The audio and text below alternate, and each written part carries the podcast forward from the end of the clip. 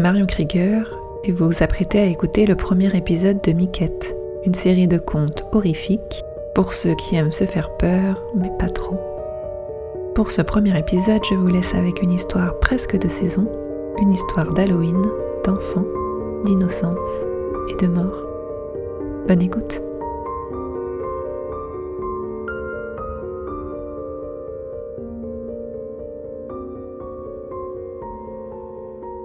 Le soir d'Halloween approchait et Tom avait tout imaginé. Il serait le chevalier courage et Myriam, sa petite amie, serait une jolie princesse. Ce costume lui irait parfaitement, car Myriam était belle et gracieuse. Cependant, le jour où il lui avait annoncé qu'il aimerait qu'ils aient des costumes assortis, Myriam ne sembla pas ravie. C'est que j'aurais préféré choisir moi-même mon costume. Je pensais à quelque chose qui me ressemblerait un peu plus. Mais Tom ne comprenait pas. Qu'est-ce qui pourrait être plus flatteur pour sa petite amie qu'une magnifique robe de princesse? Tom s'était chargé d'aller louer les costumes avec son père et le soir d'Halloween, il alla sonner à la porte de Myriam. Il était beau et fier dans son costume de chevalier, plumeau au vent et épée en plastique à la ceinture. Il tendit dans un grand sourire son costume de princesse à Myriam. Elle semblait hésitante et Tom, surpris, lui demanda ce qu'elle attendait pour aller essayer. Il allait être en retard pour faire le tour des maisons et récupérer des friandises et leurs amis les attendaient.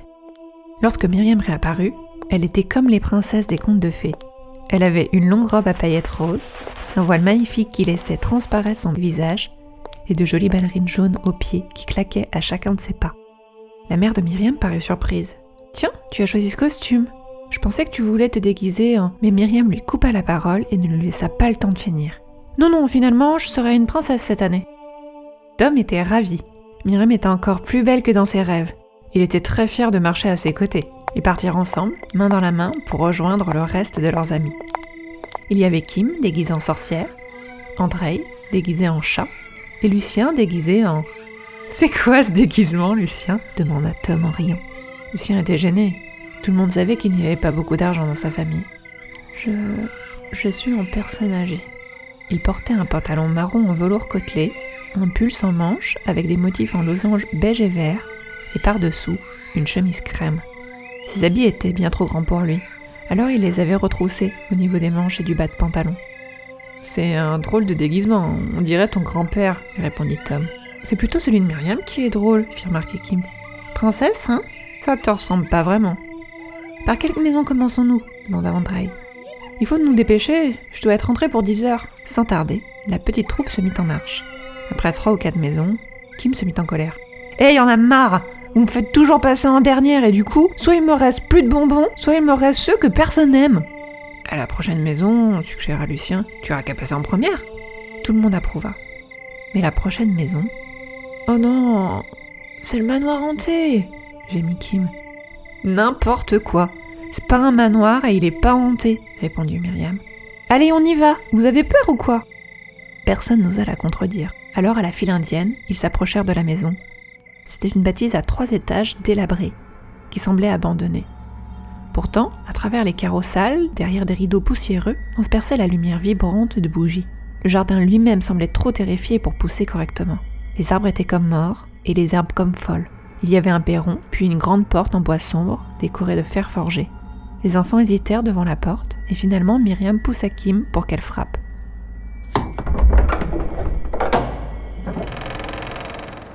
Elle avait à peine terminé son premier coup que la porte s'ouvrit en grand sur une vieille dame courbée. Elle avait des cheveux de ficelle, des yeux humides et des joues violacées.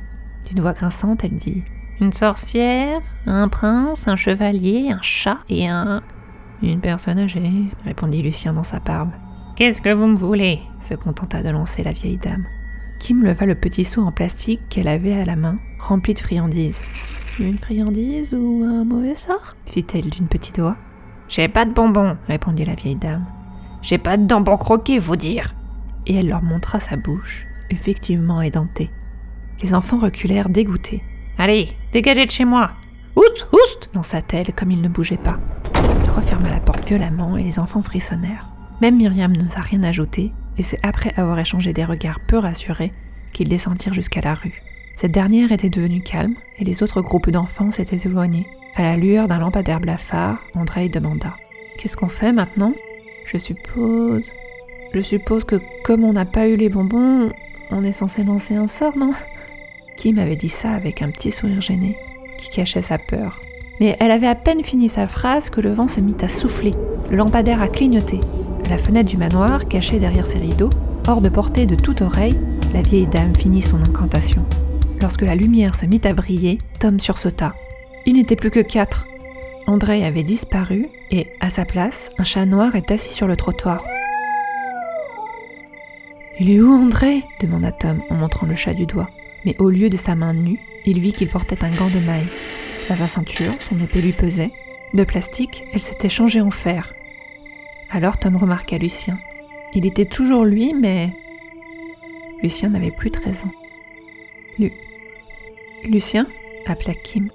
Ce dernier se tourna vers elle. Il avait gagné quelques centimètres bien que son dos se soit courbé. Ses yeux étaient toujours aussi bleus, mais plus humides. Il semblait le même, mais plus ridé. J'ai mal au dos, se plaignit Lucien. Tom l'aida à s'asseoir sur le muret du vieux manoir et manqua d'écraser le chat. Attention cria Kim. Tu marches sur André C'est pas André, c'est un chat, répondit Myriam. Enfin, tu vois bien que si Lucien est devenu une personne âgée, alors ce chat, c'est André Kim était paniqué. Arrête de crier demanda Myriam, qui semblait très en colère. C'est pas en criant que ces bêtises deviendront vraies. C'est vraiment pas le moment pour vous disputer, s'interposa Tom, dans un mouvement théâtral. Il faudrait qu'on comprenne ce qui s'est passé.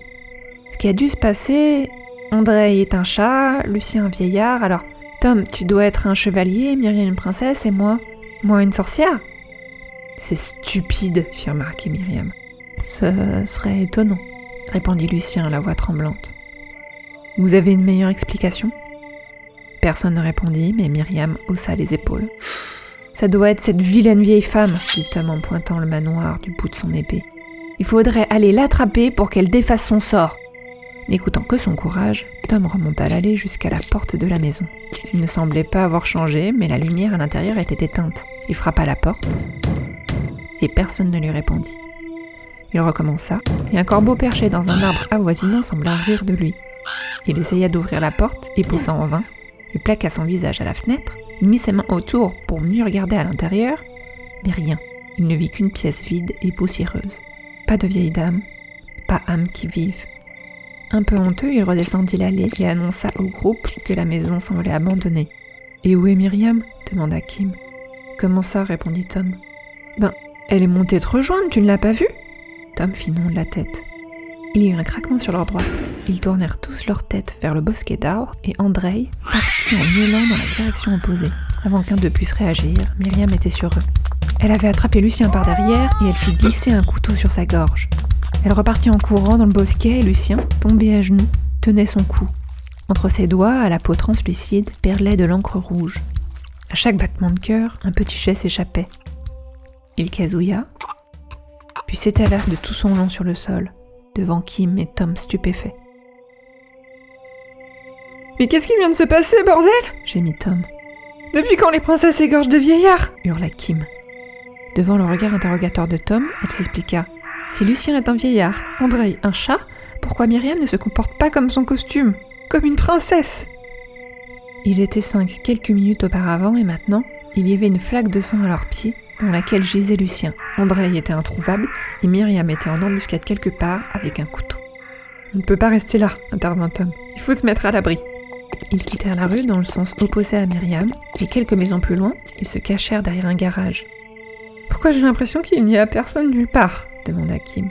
Et effectivement, les rues étaient désertes. Il n'y avait plus d'enfants qui faisaient du porte-à-porte et au loin, ils entendaient toujours un corbeau hurler. Est-ce que le corbeau va manger Lucien? Pleura Kim. Tom ne répondit pas. Si nous sommes devenus nos costumes alors? Alors tu es une sorcière, Kim, non? Peut-être que tu saurais faire une incantation ou quelque chose qui ferait que tout redeviendrait à la normale. Kim prit un instant avant de répondre. Elle était assise à même la terre. Elle ferma les yeux, ancra ses doigts dans le sol et murmura.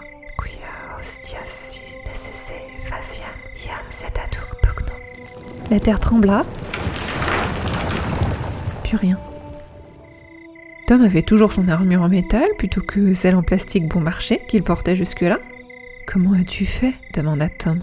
Je suis vraiment une sorcière, je suppose. Je me souviens de choses, de choses qui ne me sont pas arrivées. Je crois qu'on nous a jeté un sort, mais il nous faut une potion pour le lever. Une incantation ne suffira pas. Est-ce que tu pourrais la fabriquer? demanda Tom plein d'espoir. Kim hocha la tête et se leva. Nous devons retourner au manoir. Je suis sûre que la vieille dame aura ce qu'il nous faut. Au même moment, ils entendirent un cri dans la nuit. Myriam avait encore frappé. Il ne devait pas traîner. Ils rebroussèrent chemin en courant. Ils s'approchaient du manoir et sur le trottoir gisait le corps inerte de Lucien. Son sang avait coulé jusque dans le caniveau, comme un petit ruisseau écarlate. Le corbeau était posé sur son épaule. On n'a pas le temps pour nos frères tombés sur le champ de bataille, clama Tom. Puis il baissa les yeux. Truc de chevalier, je crois. Ils remontèrent le chemin en courant et ils se firent rattraper par un chat. André appela Kim, et pour d'autres réponses, le chat noir monta sur son épaule. Tom frappa à la porte avec son gantelet de fer. Les coups résonnèrent dans toute la maison. Laissez-nous entrer, vieille dame, c'est un ordre Il n'y eut pas de réponse. On fait le tour, proposa Kim. Ils essayèrent toutes les portes et les fenêtres, mais tout était fermé. Enfin, de retour devant la porte principale, Kim chuchota Et le loquet s'ouvrit. T'aurais peut-être pu faire ça avant, non? grogna Tom. Désolé, je n'ai pas encore l'habitude.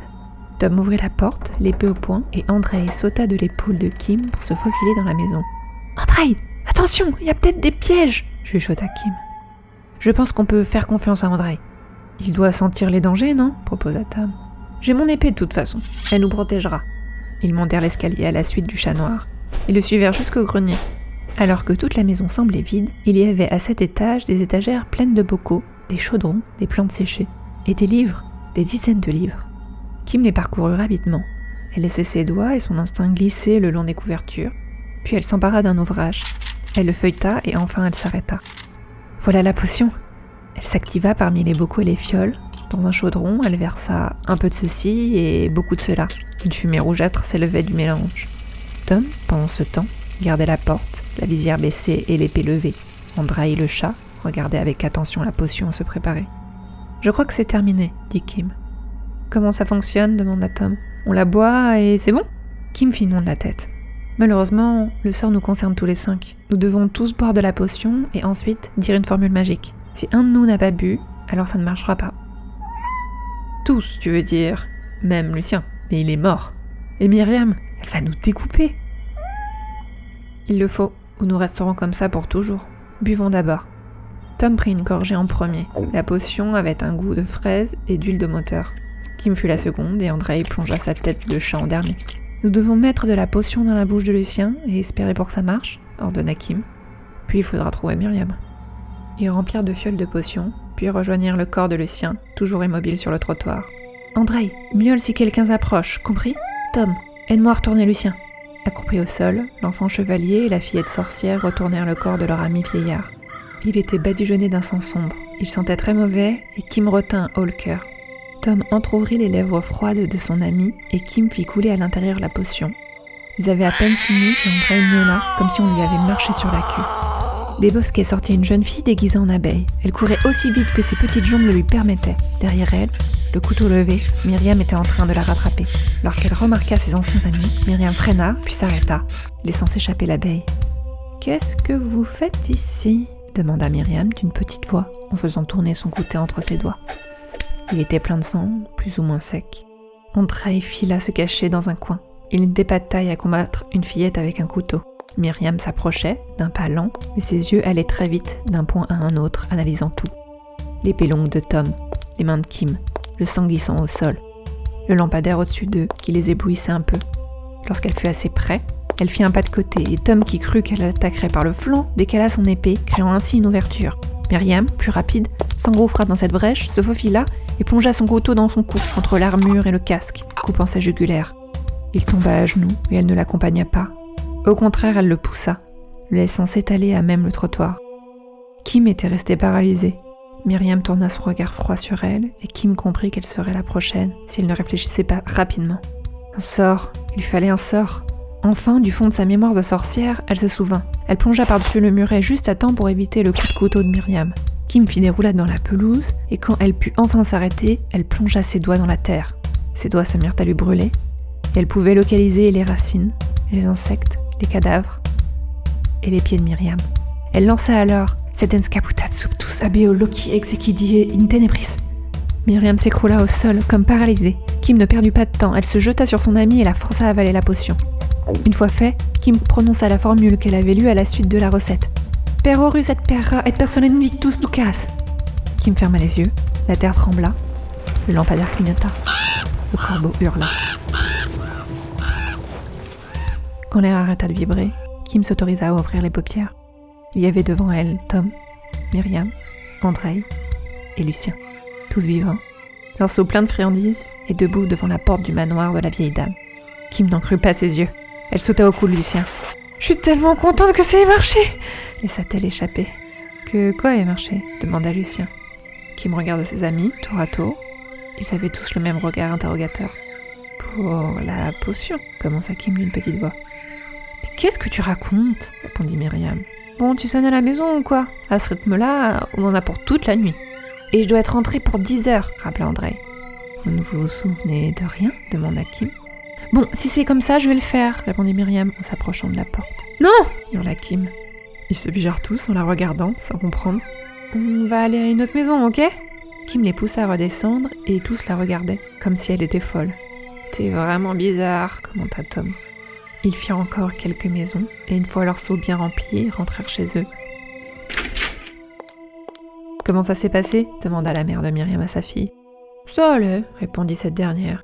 Kim était bizarre. Enfin, un peu plus que d'habitude, je veux dire. Pas trop déçu de ne pas avoir pu choisir ton costume interrogea sa mère, compatissante.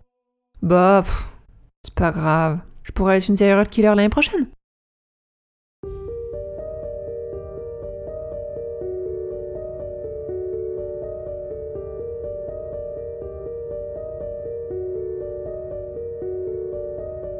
Merci d'avoir écouté cet épisode jusqu'au bout. Si vous l'avez aimé, n'hésitez pas à en parler autour de vous, à vos amis ou sur les réseaux sociaux. Vous pouvez suivre les miquettes sur l'Instagram ou le Twitter d'MK Podcast sous le pseudo MK Podcast tout attaché. Vous pouvez aussi vous abonner à MK Podcast sur vos plateformes de podcast préférées. Je vous remercie et je vous dis à très bientôt.